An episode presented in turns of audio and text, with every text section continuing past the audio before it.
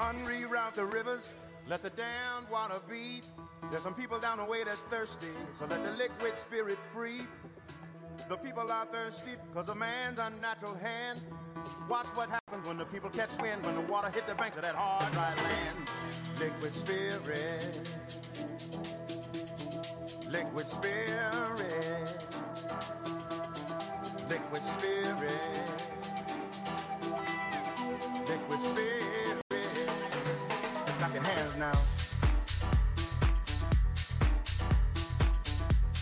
Bonjour à tous et à toutes, ravi de vous retrouver pour un nouveau numéro de Mythe de Boss, Olivier Sokolski en votre compagnie. Ça faisait longtemps sur le 90.2, on vous l'a dit tout à l'heure sur notre application également. Je suis accompagné aujourd'hui de Laurent Poznantec. Bonjour Laurent. Bonjour Olivier. Vous allez bien? Excessivement bien. Je vous laisse le grand soin de présenter notre invité. Merci. Alors, nous avons le plaisir aujourd'hui de recevoir François Le Audet qui est le CEO du groupe de presse IPM, mais également un homme très occupé, très chargé de nombreuses casquettes, membre de nombreux conseils d'administration, notamment chairman board de Inside. On va en reparler. On va peut-être se concentrer euh, majoritairement sur le groupe IPM qui, euh, qui fait quand même partie de votre vie depuis de très très nombreuses années. 28 ans à la tête de IPM, c'est bien ça, euh, François? Oui. Enfin, quand on aime, on, ne- on ne compte pas. hein, mais... Oui, oui, oui. Bonjour Bonjour Olivier, bonjour Laurent, très heureux d'être avec vous. Merci d'avoir répondu euh, à notre invitation. Alors IPM, on va donner quelques indications. Hein. Il y a la Libre, donc c'est de la presse écrite, et du digital, la DH, Moustique, Paris Match, 75 ans cette année j'ai lu. Oui. Ouais. Euh, L'avenir, depuis quelques années, Télépocket, la chaîne de télévision LN24, Mhm. LN Radio. Ça fait beaucoup ça. Comment est-ce qu'on fait Et pour... fun. Et Fun Radio depuis peu. Fun, c'est nouveau, hein Oui. Ouais. oui. Parlez bien dans le micro. Euh, comment comment est-ce qu'on fait pour gérer comme ça euh, une multitude, multi, enfin, voilà un nombre important quand même de de, de, de médias euh, avec euh, des rédactions propres, j'imagine, avec euh, des stratégies et des positionnements bien propres à chaque marque, euh, qui sont des marques bien établies quand même dans le paysage euh, euh, média belge et international. Oui, vous avez raison, ces marques, c'est impressionnant. Vous voyez, par exemple, la Libre Belgique. La Libre Belgique, c'était le journal clandestin de la guerre 14-18. Et Donc, quand vous vous dites, on a la responsabilité de gérer un titre qui a été porté par des personnes résistantes qui ont payé de leur vie pour pouvoir libérer, participer à la libération. Donc, c'est, oui, c'est- une responsabilité qui est impressionnante. François Laudet, on, on va revenir, euh, avant de revenir sur, votre, euh, votre bébé qui est IPM, on va reparler de vous. On va parler de vous, parce qu'il y a des auditeurs qui, qui aimeraient bien vous connaître, savoir comment vous êtes arrivé là. Et puis nous, on a l'habitude pour ça de revenir euh, bien en arrière et, et de retracer un peu votre... euh, vous demander de, de retracer avec vous votre, votre parcours à la base belge. Oui, je suis né à Bruxelles. Mhm. Euh, je suis marié, j'ai quatre, enfin nous avons quatre fils, et je suis né dans une famille. mes parents ont eu huit enfants. Euh, un est décédé euh, assez tôt, jeune, en bébé, et donc nous avons été éduqués dans une tribu de sept enfants, et je suis le septième. Le petit dernier, celui qu'on couvre? Je suis le septième, et donc tous les matins, je remercie mes parents d'avoir fait huit enfants parce que ça m'a permis d'être partie de ce projet incroyable d'être sur Terre. Et donc, euh, étant, alors après ça, bon, j'ai fait des études, euh, voilà, tout de suite aller à l'université quand même, hein, parce que le reste c'était pas nécessairement à raconter. Euh, et donc à l'université, Vous, j'étais à vous étudiez quand même, quand même, vous étudiez à Bruxelles, vous faites vos humanités à Bruxelles. Oui, oui, un peu de pensionnat euh, à Godin, pas nécessairement des souvenirs exceptionnels. Et euh, à Bruxelles, bruxellois. Ça veut dire quoi le pensionnat? C'était pas voulu, c'est vos parents qui vous y mettent parce qu'on on a du mal à. C'est une grande famille et on se dit, euh, on sait pas en élever vraiment huit à la maison, enfin sept à la maison vu qu'il y en a un qui malheureusement est décédé. Et Euh, oui, c'est personnel en fait. C'est- après le décès de mon père. Mhm. Euh, nous sommes, mon frère et moi, nous avons 9 ans et 11 ans. Et donc c'était un peu compliqué parce que voilà. Et donc, euh, et donc nous avons été là pendant deux ans. Bon, bah, c'est pas, pas non plus le, le bagne, hein, faut pas exagérer. Mais, mais puis donc j'ai fait des études de droit et de philosophie à, à Saint-Louis et puis à Louvain. Et au sorti de ces études, j'ai commencé le barreau comme avocat. Et puis. Avec une spécialisation? Oh, tout droit économique, euh, droit économique, commercial, société. Le, le barreau mène à tout finalement. C'est une c'est une bonne formation. Vous en retirez quelque chose? Ah oui. En fait, euh, j'ai fait ce que je voulais faire, c'est-à-dire plusieurs métiers, pour découvrir plusieurs univers. Et le passage qui n'a pas été très long au barreau a été un passage qui a fixé le droit dans ma tête, parce que c'est extrêmement exigeant. Donc c'était. Euh, c'est quoi? C'est une rigueur, une manière de travailler, une, une, manière de s'exécuter après, et puis finalement, ça vous sert encore aujourd'hui? Une rigueur, une rigueur du raisonnement et l'écrit. L'écrit pour moi c'est l'acide test. Il faut savoir écrire. Et euh, quand vous devez écrire euh, des conclusions, euh, c'est extrêmement rigoureux. Je trouve que ça vous pousse vraiment à la rigueur. Et puis été, euh, un ami m'a proposé de le remplacer parce qu'il partait aux États-Unis euh, comme conseiller juridique dans un cabinet ministériel. Et donc j'ai rejoint le cabinet du ministre Melchior Watley senior. Je crois que mhm. certains ah connaissent Melchior Watley junior, il n'est plus vraiment junior, mais son père, qui est toujours vivant, qui est un homme extraordinaire. Euh, j'ai pu travailler avec lui, je suis devenu chef de cabinet. Euh, et mon ami que j'ai remplacé est revenu, on a été chef de cabinet ensemble, c'est Gilles de Kerkhove. Et c'était des années passionnantes parce que c'était les années 84, 85. En fait, c'était la suite de la réforme de l'État. On régionalisait la Belgique, donc on créait des nouvelles institutions. Et nous avions aussi la responsabilité, enfin le ministre Watley, de l'innovation technologique. Il faut imaginer ce que c'est que la Belgique dans les années 80. C'est la sidérurgie, c'est les secteurs qui sont en difficulté, la FN qui est quasi en faillite. Et on ne parle pas de technologie, de start-up comme aujourd'hui. Et donc, avec Melchior, qui était assez visionnaire, il avait inventé le concept de la Wallifornie, parce qu'il avait beaucoup, il avait travaillé, étudié aux États-Unis. Et on avait réorienté les crédits de recherche en grande partie vers les fameuses avances récupérables qui permettaient de financer les start-up et les transferts de technologie des universités vers les jeunes entreprises. C'est hallucinant. On est, on le rappelle, euh, à la fin des années 80. On a l'impression que depuis, il s'est pas passé grand-chose en Belgique. Ah, ça, c'est tellement vrai. On avait l'impression qu'on changeait la Wallonie. Parfois, j'entends certains ministres aujourd'hui qui ont exactement le même discours que, ce que j'entendais en 80. Et oui, on a beaucoup de choses ont changé, mais très sincèrement, pas assez. Et donc, c'est chouette la méthode Clué qui est de dire euh, on a confiance, on fait des belles choses, mais à la vérité, il faut aussi se voir un peu en face. Il y a encore beaucoup de choses à faire en Wallonie si on veut mettre cette région euh, en situation de, des standards économiques euh, européens. Mais donc ça c'était euh, et alors à cette période-là, par hasard, par hasard, un peu par hasard, enfin si de hasard, voilà, j'ai été en contact avec un actionnaire du groupe IPM qui était vendeur.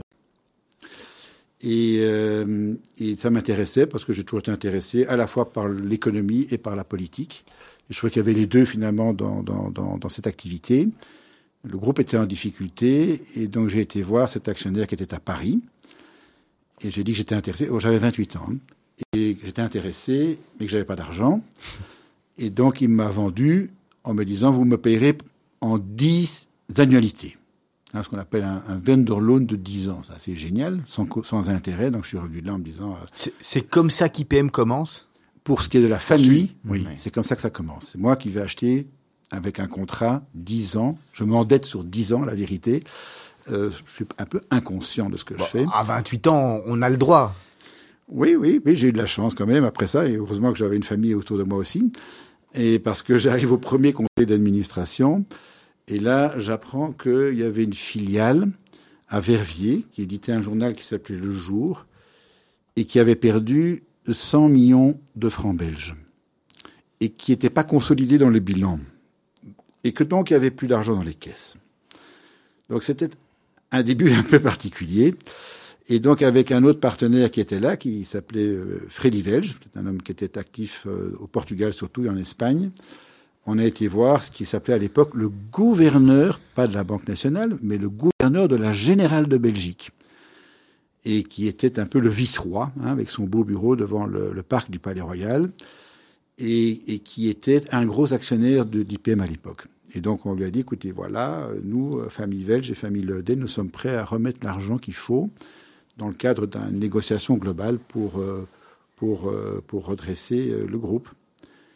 Et, donc il a marqué son accord, mais il a mis une condition un peu particulière. Il a dit, écoutez, voilà, il y a la Libre Belgique, mais il y a également la dernière les sports, qui est un journal plutôt libéral. Euh, on souhaiterait que vous trouviez un accord avec le Parti libéral. Et à l'époque, c'était Jean Gaulle. Jean Gaulle, exactement. Vice-premier ministre et ministre de la Justice, et son chef de cabinet était Didier Renders. Et donc, nous avons négocié à ce moment-là avec eux, et en fait, euh, quelques amis, disons, proches du mouvement libéral sont rentrés comme actionnaires de la dernière heure les sports.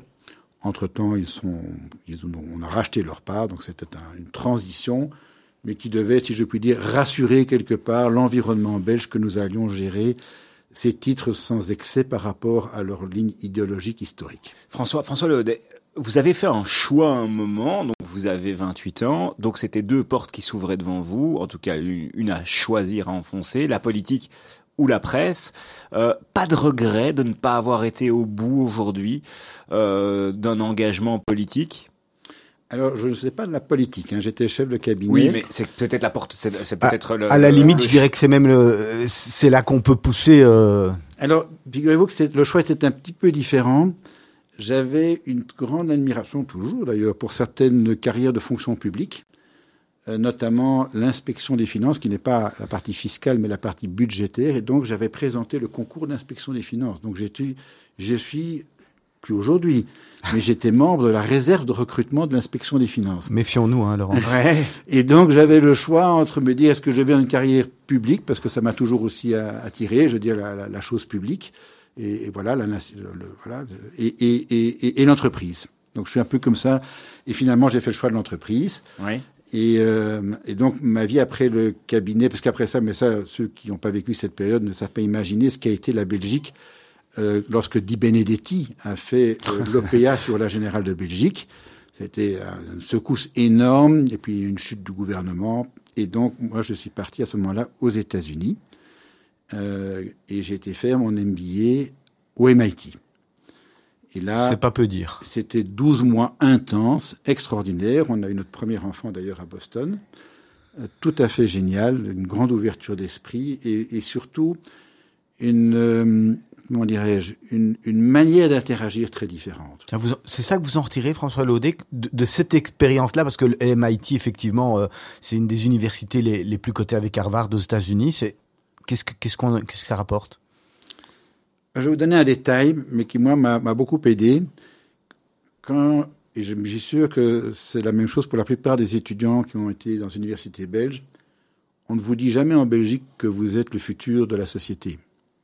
Vous arrivez aux États-Unis et ils vous regardent comme si vous étiez le génie, la personne qui va vraiment contribuer à la société de demain. Et ce regard de confiance sur vous a un impact, c'est comme le soleil sur une plante. Tout d'un coup, on vous pousse, on vous, vous, épanouissez, vous vous dites, bah, au fond, c'est vrai, j'ai des capacités peut-être que j'ignorais. Et, euh, et, et, et, ça, c'est important. En plus, alors après ça, c'est totalement international. Donc, mmh. vous vivez avec des personnes qui viennent de tous les pays du monde. Donc, c'est une immersion dans le, dans le monde. Mmh. Et, euh, et c'est très vif. Euh, vous avez une conférence, moi j'en reviens pas, je veux dire, à peine le conférencier a terminé, il y a, y a 20 questions qui arrivent. Alors qu'en mmh. Belgique, il faut dire, bon, bah alors les gars, il n'y en a pas un qui veut bien poser une question. Et donc il y a une sorte de, de vitalité. Mmh. Euh, oui, oui, ça fait partie des choses que l'énergie.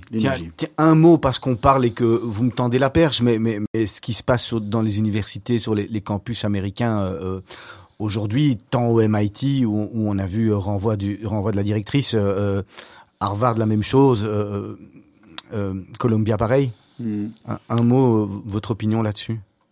Ouais, c'est une opinion générale sur les États-Unis, euh, un pays que j'aime beaucoup, mais je crois que comme beaucoup d'entre nous, c'est un pays inquiétant aujourd'hui. Surtout que c'est le futur de demain, ces universités-là. On ne parle pas de, la, de fin fond du Texas. On ne sait pas très bien qu'est-ce qui déraille.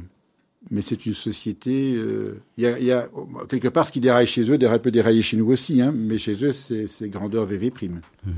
François Laudet, on va marquer une première pause musicale. On vous avait demandé de présélectionner deux morceaux. Vous aviez présélectionné Hotel California et euh, I Will Always Love You. Par lequel vous voulez commencer? Pourquoi? Euh, Hotel California, un peu de rythme.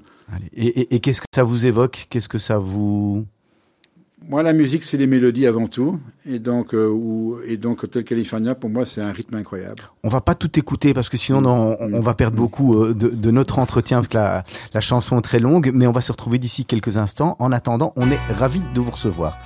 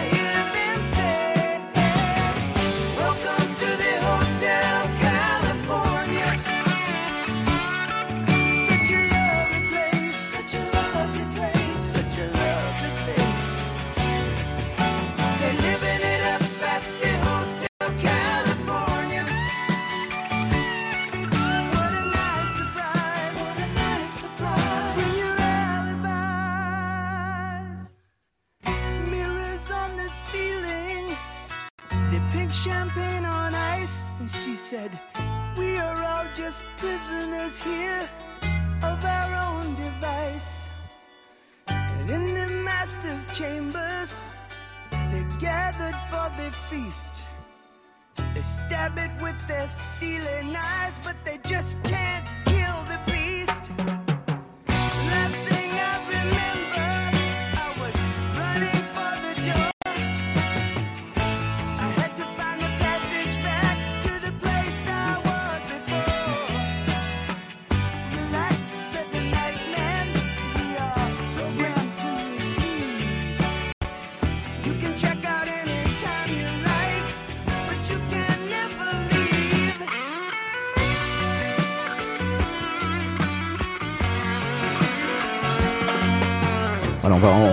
on va, revenir sur cette belle chanson euh, euh, Hotel California. Ça fait, ça fait du, beau souvenir, hein, tout ça.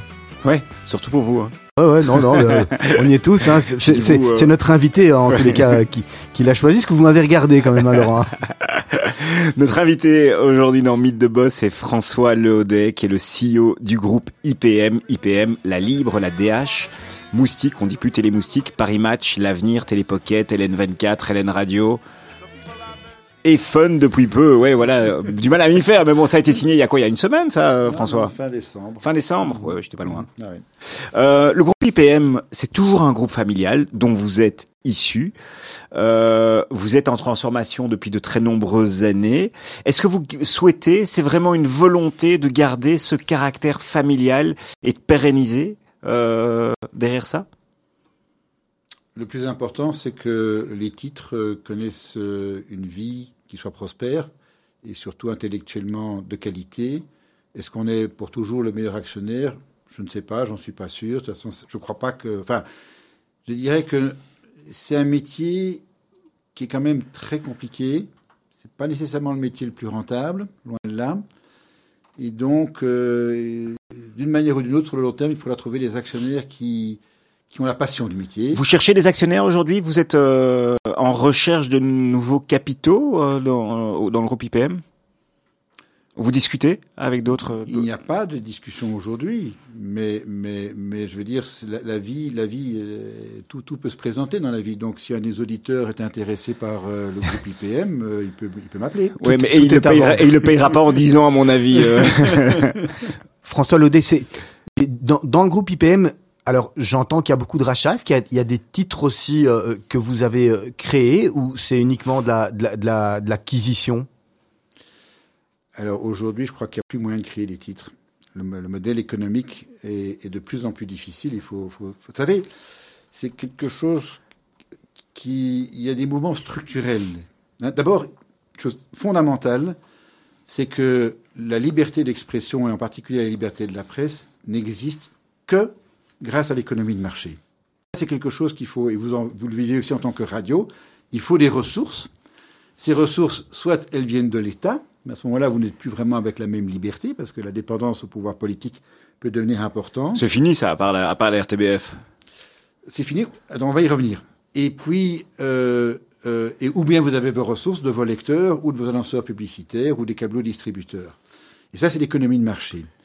Et ce à quoi on assiste aujourd'hui avec la révolution Internet, c'est une croissance de plus en plus importante des réseaux sociaux, qui, eux, mangent une très grande partie des ressources économiques, et puis une croissance du rôle que les États donnent au service public.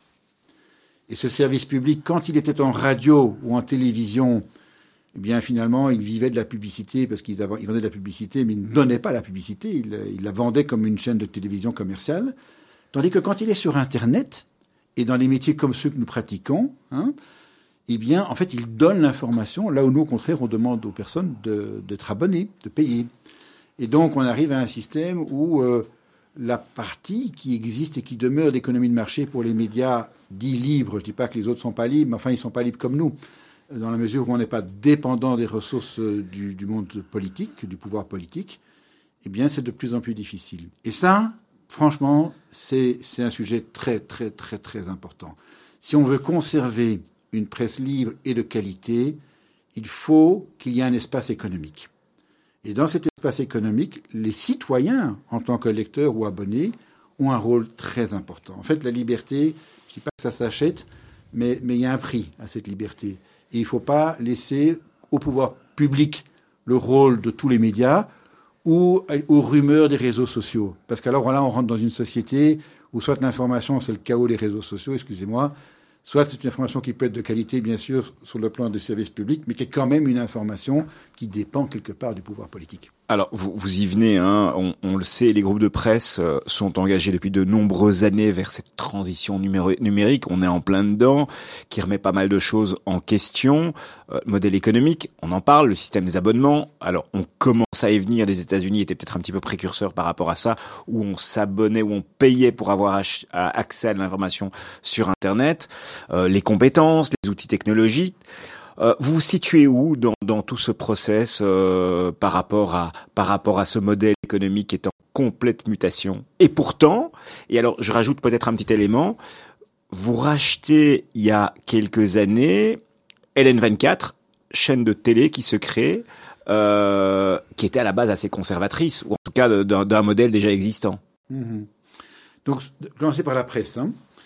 Euh, aujourd'hui encore, partout en Europe, la première source de revenus des journaux, ce sont les abonnés papier. Ça peut paraître bizarre. Pas la pub. Non, les abonnés papier. Ok. Les abonnés papier qui restent euh, euh, très très nombreux. Ça représente quel pourcentage? Des revenus? Oui. Oh, c'est difficile à dire comment on compose, mais je dirais en tout cas c'est la première source de revenus, peut-être 40%, quelque chose comme ça, vous voyez Donc c'est beaucoup. Et, euh, et, on sait que dans quelques années, le modèle papier va, va, va, il va muter complètement. On s'y prépare. Et, le modèle numérique peut fonctionner. Il peut fonctionner. On est prêt. Vous savez qu'aujourd'hui, en fait, en dehors des Google et Facebook de ce monde, les plus grands sites Internet dans tous les pays occidentaux, ce sont les sites de presse quotidienne. Ça, c'est incroyable. Hein. Donc, par exemple, nous, si je raisonne en tant que secteur de la presse francophone, si je prends tous les sites de la presse quotidienne francophone, on doit faire quelque chose comme 1,8 million à 2 millions de visiteurs par jour sur nos sites. Cumulés. oui, je prends dans l'ensemble l'ensemble des lecteurs qui viennent tous les jours sur les sites, depuis ceux de nos concurrents, le soir, Sud Presse, les nôtres, la Libre, la DH, l'avenir. Euh, eh bien, ça fait, c'est de très loin la première source d'information. Donc, donc ça, c'est un actif. On a investi pendant plus de 20 ans là-dedans. Hein. on a commencé dans les années 99-2000 en se cannibalisant par rapport à ce qu'on faisait dans le papier mais volontairement pour créer ces marques. Les premières marques d'information sur Internet sont les marques de presse quotidienne. Et est-ce que vous arrivez à les monétiser aujourd'hui? Insuffisamment. Et c'est ça tout l'enjeu. Et l'enjeu, tant que le journal papier est un peu ce qui nous apporte l'argent, euh, la comparaison n'est pas tout à fait exacte, mais c'est un peu pour moi comme une piste de décollage. On a encore du papier qui nous apporte l'argent, mais à un moment donné, le papier ne sera plus là et il faut que l'avion vole uniquement sur le Que la transition se fasse en tous les cas. Voilà, et ça, c'est le programme des années qui sont devant nous. Ça va arriver peut-être plus vite qu'on ne le pense. C'est quoi le rôle d'un CEO comme vous? Votre journée, elle est composée comment, François Laudet Qu'est-ce que qu'est-ce que vous, chapeautez, mais, qu'est-ce que vous faites euh, exactement au, quotidien, j'ai envie de dire? Oh, mon rôle, il est, il est, mon rôle, il est d'architecturer l'ensemble.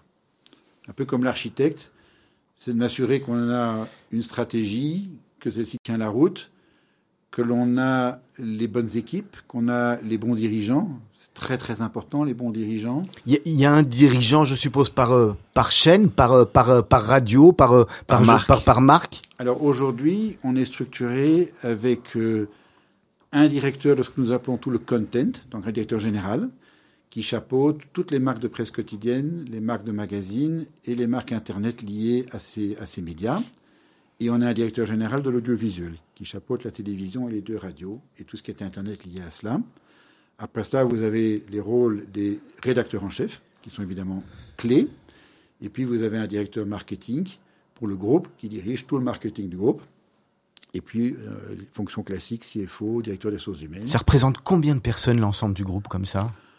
C'est beaucoup et pas beaucoup. Je dirais à peu près 400 personnes pour la partie média. Oui c'est beaucoup quand même. Ça fait beaucoup de salaire, oui. C'est beaucoup de modestie. Non, non, mais c'est, c'est, c'est, euh, oui, c'est, en fait, parce que c'est un métier incroyable, en fait.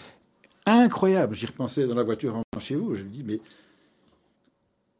c'est, magnifique ce métier, parce que et vous le faites aussi, mais vous parlez de la cité, vous parlez des personnes, vous parlez des initiatives, vous parlez des problèmes vous parlez de ce que font les gouvernements en bien ou en mal, parce que vous êtes le seul qui peut dire les yeux dans les yeux la critique sans risquer un coup de bâton. C'est essentiel dans une société. On, vous qualifie euh, de trop à gauche ou de trop à droite, ou les deux finalement, c'est peut-être ça qui est bien, c'est que ceux de gauche disent que vous êtes trop à droite et ceux de droite disent que vous êtes trop à gauche ah oui, ça c'est vrai qu'on entend rarement des gens qui trouvent que vous êtes bien, que vous êtes juste. Mais heureusement, moi, je, je ne, ce sont les rédacteurs en chef et les rédactions qui sont en charge du contenu. Euh, moi, je suis en charge de la stratégie, mais dans la stratégie, il y a ce qu'on appelle la stratégie produit-marché, c'est-à-dire qu'un titre doit être en phase avec son marché. Et, donc, par exemple, pour vous donner, j'ai été par exemple pendant dix ans administrateur du journal Libération en France.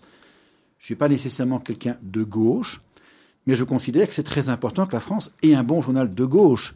Et donc j'agis en tant que professionnel pour dire est-ce que je peux contribuer à ce que ce titre en France soit de la qualité qui puisse satisfaire, euh, rencontrer les besoins de valeur ajoutée recherchés par le public de gauche et le public de droite qui veut savoir ce que la gauche pense. Mais, c'est très important que chaque courant politique, chaque courant de pensée ait des moyens d'expression. Parce que c'est ça qui fait que la société peut, peut s'exprimer, peut vivre, peut respirer. Mhm. On, on, revient, si vous voulez bien, euh, au métier, euh, au métier avant de parler des marques et au levier de croissance du groupe EPM. Alors on parlait évidemment des abonnés. Vous avez d'autres euh, leviers de futur de croissance pour le groupe? Alors dans le groupe, on a les activités hors médias. Hein. par exemple, nous sommes actifs dans le domaine du tourisme, on est actifs dans le domaine des courtages d'assurance euh, courtiers digitaux, on a été actifs dans les paris sportifs. Donc ça, c'est des gros leviers de croissance, mais qui sont en dehors des médias. Dans les médias, aujourd'hui, quand je regarde les cinq prochaines années, je crois qu'on va plutôt être sur une focalisation de plus en plus intense sur la qualité de ce que l'on fait, parce que voilà, la concurrence par rapport à ce que tout citoyen peut lire, entendre à travers tout ce qui est disponible sur Internet, fait que on doit être de plus en plus distinctif. Euh, si on parle de ce que les gens trouvent naturellement sur les réseaux sociaux, on va on va pas y arriver. Et, et ça, c'est un, je crois que ça va être notre prochain notre prochaine euh, priorité. Et je n'y vois pas nécessairement de la croissance en termes de chiffre d'affaires. Je crois qu'ici, je crois même que le chiffre d'affaires sera moins important dans le futur, en tout cas dans un, dans un futur tout Internet, mais que ce que nous devons absolument réussir, c'est à trouver un modèle économique qui est prospère, c'est-à-dire qui est rentable. Et ça, aujourd'hui, euh, c'est il y, a, il y, a, beaucoup de challenges. Et ça, ça va être le focus. Mais pourtant, donc vous avez de nombreux titres, hein, on, on l'a dit. Euh, ça passe également un moment comme un groupe euh, comme IPM de rationaliser, de, de, se dire à un moment on fusionne deux titres ou on arrête, euh, on fait des choix de ce type? Alors les titres de presse euh, sont un peu comme ce sont des produits de consommation. Je sais que c'est pas très élégant de dire ça, mais, mais c'est quand même cela. Ce sont des ce qu'on appelle du B2C. Et, et, dans tous les produits de consommation, on fusionne pas les marques. Au contraire, vous regardez. On les transforme.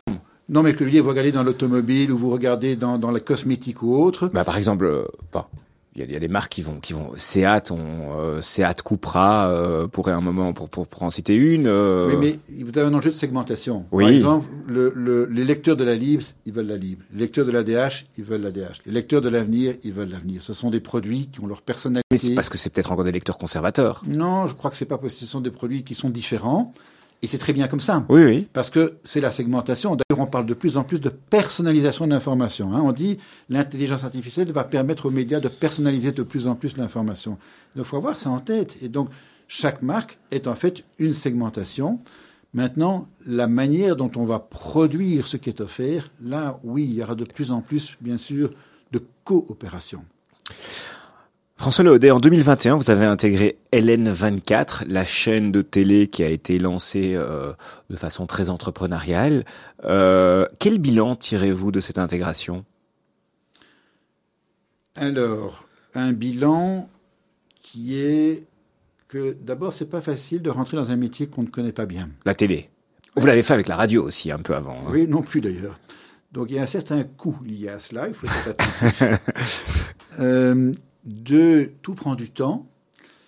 Et euh, donc LN24 aujourd'hui, je crois qu'on commence, après deux années, à savoir ce qu'on doit faire pour arriver à avoir une chaîne de qualité, hein, dont nos piliers sont l'info, le débat et les documentaires, et qui puisse arriver à être rentable. Parce que c'est ça le sujet sur un marché qui est quand même pas très grand. C'est ce que j'allais dire, vous m'avez tendu la perche. Il y a de la place pour une chaîne de télévision finalement que francophone, pour la moitié du pays, pour, pour une chaîne d'info en, en, Belgique?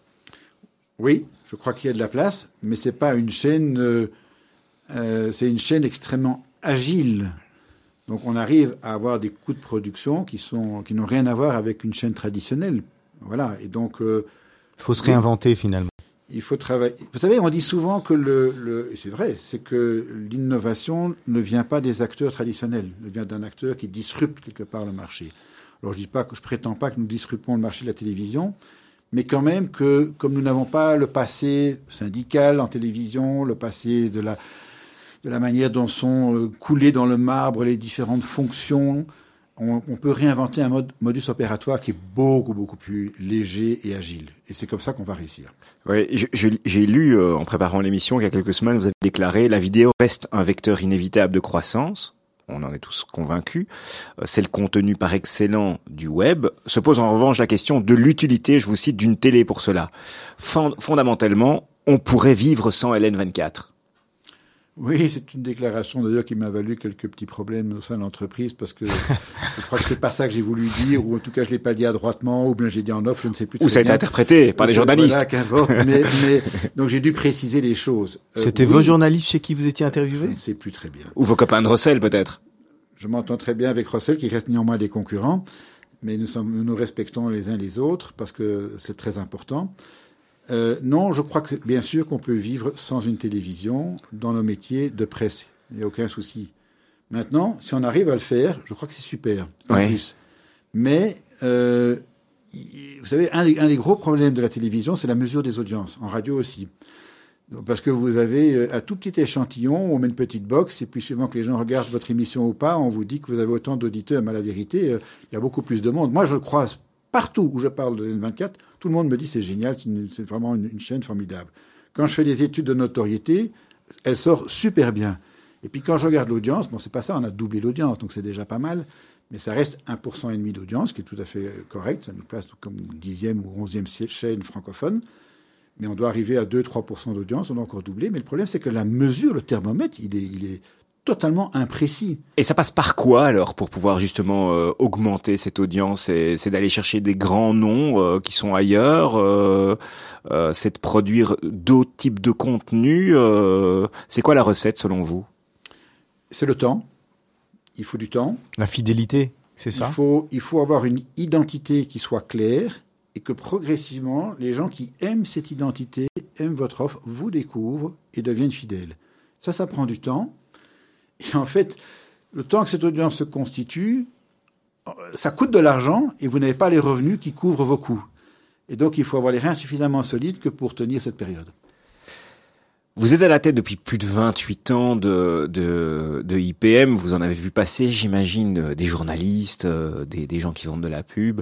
Quel est votre euh, regard ou position, évolution par rapport à la place, par exemple, ou l'équité entre les hommes et les femmes au sein des entreprises, au sein d'un conseil d'administration? Comment ça se passe chez vous, par exemple? Est-ce que vous êtes sensible à ça? Alors, oui, évidemment. Euh, tout à fait sensible, pas, du type euh, avec des règles extrêmement formelles et compagnie, mais nous avons plusieurs euh, femmes dans notre conseil d'administration. Je suis pas sûr qu'on ait la parité, mais bon, nous avons des femmes, d'ailleurs certaines de mes sœurs, et donc elles comptent beaucoup. Ensuite, nous avons. Alors c'est compliqué dans les dans les métiers journalistiques de trouver des femmes qui acceptent de s'engager dans des postes à haute responsabilité. Nous en avons une tout à fait remarquable comme rédactrice en chef de la dernière heure des sports, mais c'est pas si simple que cela. Donc c'est pas le fait qu'on ne souhaite pas, c'est le fait que ce sont des métiers qui sont tellement intenses, vous êtes tout le temps sur la brèche, que, que voilà, c'est pas facile, c'est pas facile. Mais, mais oui, oui, bien sûr. Mmh. et je pense, j'espère en tout cas, que euh, toutes les femmes qui travaillent dans notre groupe se sentent traitées de manière exactement égale aux hommes. Ça, c'est quelque chose sur lequel, en tout cas, moi, je suis, je crois, intransigeant sur ce sujet. François Le IPM, c'est aussi une régie, hein, une grosse régie. Euh, euh, ah oui, oui, pardon. La régie est plus féminine que masculine. Ah bon, voilà. Voilà. En, plus, j'allais vous juste vous demander, mais finalement, comment se porte la la régie? Parce que le nerf de, de la guerre, vous l'avez dit, pour les journaux, c'est c'est la vente de, de papier, euh, de, de, journal, de journaux, journal papier. Mais finalement, les radios, les télévisions, ça passe par la régie. Comment se porte la, la régie? Alors, les régies de télévision et de radio sont faites par la RMB, la régie de la RTBF, donc on ne touche pas tellement à ça. On a une régie interne pour LN24 pour ce qu'on appelle le brand house. Sinon, la régie travaille principalement Internet et mhm. donc la vidéo. Parce que, vous savez, on est, par exemple, en vidéo, on est un des leaders en Belgique. Si vous prenez l'inventaire vidéo qui sont sur nos titres, ben, on est un des premiers. En fait, on a plus de vidéos qu'une chaîne de télévision. Pourquoi? Parce que si vous voulez, on a une audience sur Internet qui est quatre fois plus importante qu'une audience, trois fois et demi, disons, plus importante que celle d'un site Internet de télévision. Donc on a plus d'internautes. Donc plus d'internautes qui peuvent voir les vidéos que nous proposons sur nos sites. Et donc, on a plus de vidéos vues sur nos sites de presse qu'il y en a de vues sur un site de télévision. Quelque part, on sait ça que c'est aussi satisfaisant, car quand on, on, a des jeunes, euh, on voit qu'ils allument plus un poste de télévision. Tous les jeunes aujourd'hui sont uniquement sur, sur leur mmh. ordinateur. C'est un peu le futur que vous mettez en avant. La vidéo est clairement un vecteur de croissance, ça c'est sûr. Et ça fait très tôt, on a, on a beaucoup travaillé la vidéo. Et donc c'est un vecteur de croissance à la fois en termes de nombre en audience et en revenus publicitaires. Et, nous avons la chance, mais, et je vois maintenant que les autres groupes de presse ont, également pris le pas aussi.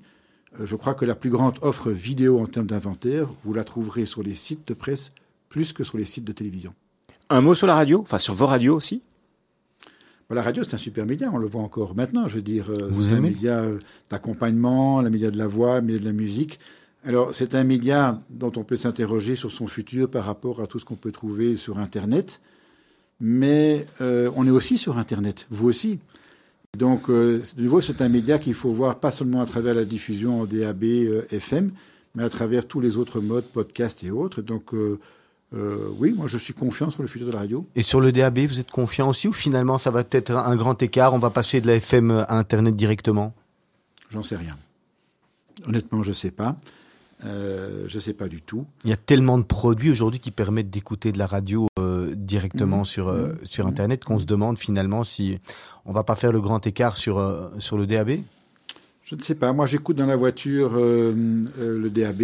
une qualité, vous aviez dit Radio Judaïka. Qualité exceptionnelle. Également, il nous a dit François. Tout à fait. Oui.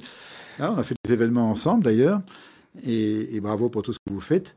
donc la qualité du DAB, en tout cas, je la trouve exceptionnelle. Maintenant, c'est vrai que j'écoute aussi euh, avec mon téléphone euh, de tout dans ma voiture. Donc, euh, honnêtement, je n'ai pas la réponse. François Leaudet, vous êtes également président du conseil d'administration de la presse.be, l'association qui représente les éditeurs francophones belges. Que pensez-vous sur le fait que le gouvernement a décidé de ne pas octroyer la concession des journaux sur la distribution? Je crois que le gouvernement, il ne sait pas ce qu'il a fait. Non, sincèrement, c'est la décision la plus grave pour l'avenir de la presse depuis l'après-guerre. Vous, peut-être, ça vaut peut-être la peine de contextualiser. Expliquer, je vais euh, expliquer de quoi il s'agit. Euh, les journaux papier font historiquement partie de ce qu'on appelle le, le, service universel postal. Donc, tout comme vous pouvez recevoir vos lettres, vous recevez vos journaux. Et donc, il existe ce qu'on appelle un service d'intérêt général économique qui doit être mis en concurrence tous les cinq ans. Et donc Bipost a obtenu, euh, puisque c'était le seul candidat historiquement d'ailleurs, donc a obtenu de distribuer les journaux. En janvier dernier, euh, le ministre des Affaires économiques a lancé un nouvel appel d'offres euh, qui est arrivé, on a connu en novembre, fin novembre d'ailleurs par la presse, l'écho, euh, le résultat qui était que Bipost n'était pas le mieux disant et que c'était une firme privée qui s'appelle PPP, qui est d'ailleurs celle qui distribue nos journaux sur Bruxelles et à Anvers. Et donc, il y a eu un, chaos politique qui s'est instauré parce que vous avez des visions différentes dans tous les partis politiques. En résumé, les libéraux flamands, depuis longtemps, eux, ils disent euh, il faut arrêter tout ça, les journaux n'ont qu'un vivre sur le marché. Moi, je veux bien distribuer sur le marché. Le problème, c'est qu'il me faudrait un statut fiscal et social pour avoir des porteurs qui sont payés à un prix décent et qui puissent être économiquement rentabilisables. Sinon, les coûts de distribution sont tout simplement, on devrait demander 180 euros de plus par abonné, ce qui est complètement délirant.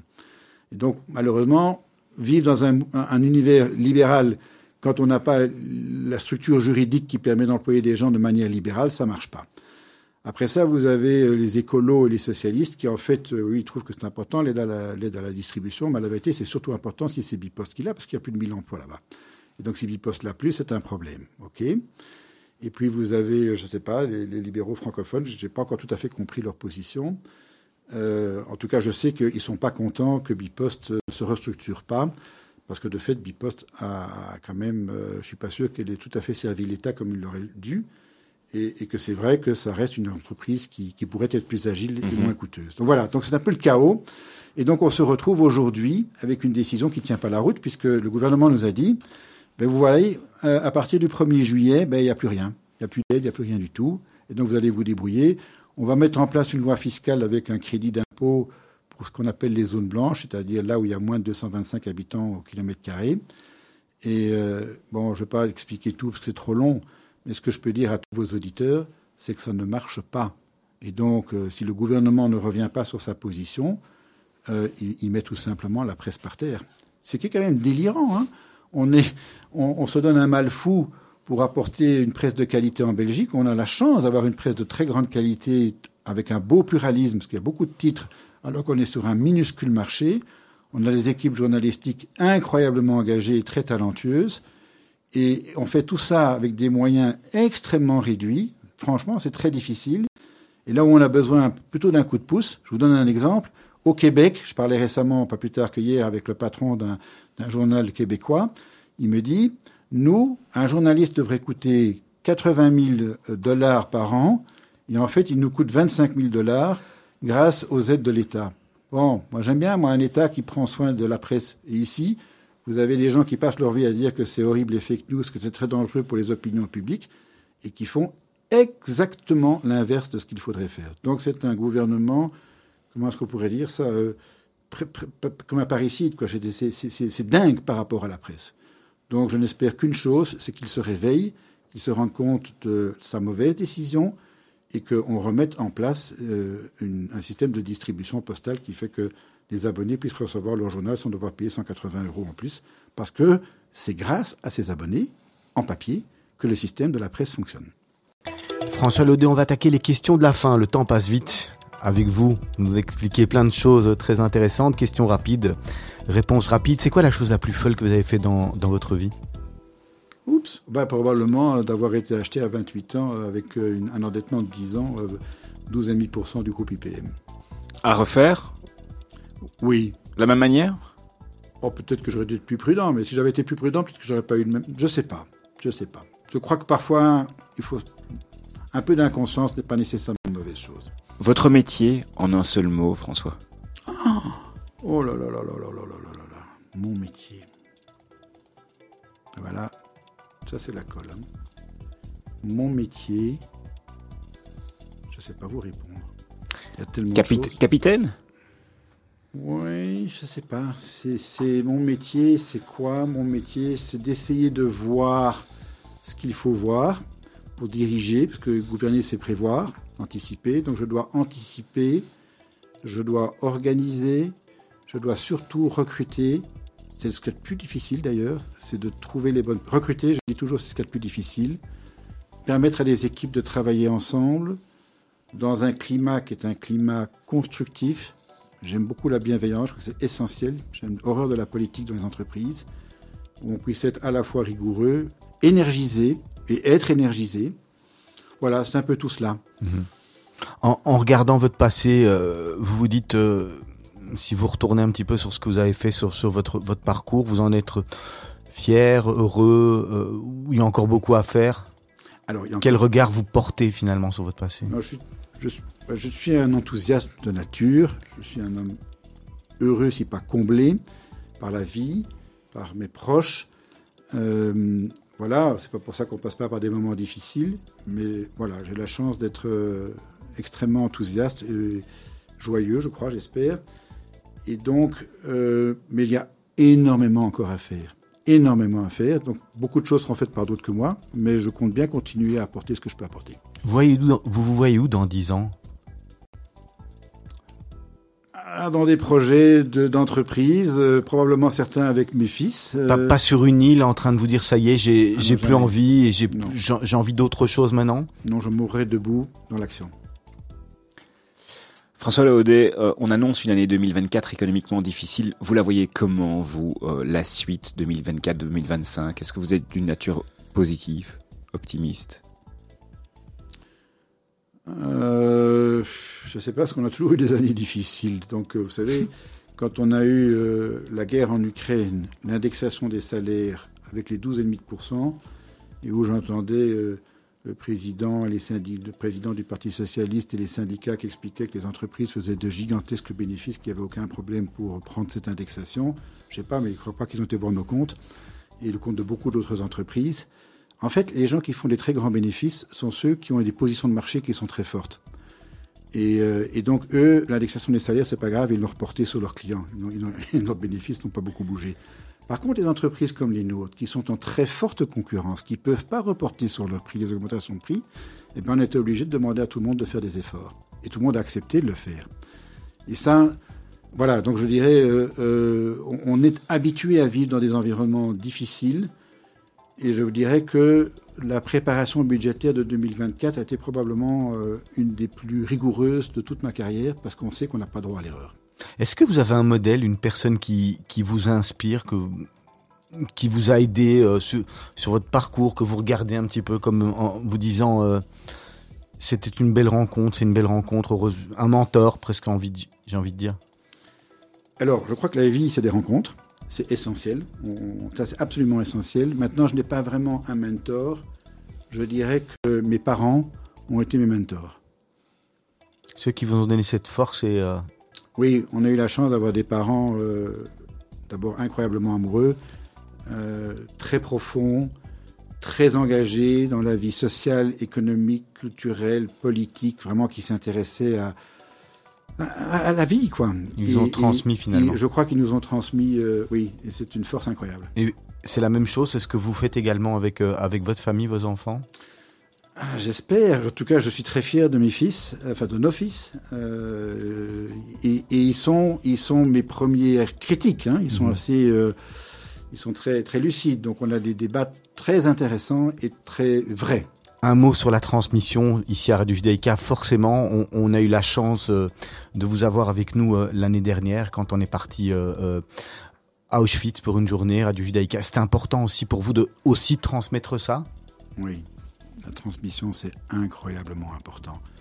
Et quand on a eu la chance de recevoir, grâce à la transmission, de comprendre les enjeux importants de la vie, du sens de la vie, de ce qui est important par rapport aux autres, c'est tellement essentiel de le transmettre. Après ça, chacun fait ce qu'il veut avec la transmission, c'est sa liberté. Mais nous avons chacune et chacun un devoir de transmission. Le relais, euh, le relais d'IPM à vos fils, c'est aussi un plan euh, dans, dans, les projets familiaux? Je ne crois pas. Je ne crois pas. Euh, je crois que mes fils sont très internationaux, très technologiques, qui sont dans des projets différents, même, même si je travaille beaucoup avec un de mes fils sur IPM, mais plus sur la partie M&A financière, stratégique mais je ne suis pas sûr que l'un d'entre eux prendrait nécessairement le rôle que j'ai pris, je ne crois pas. Allez Laurent, je vous laisse la, dernière question, la question de la fin.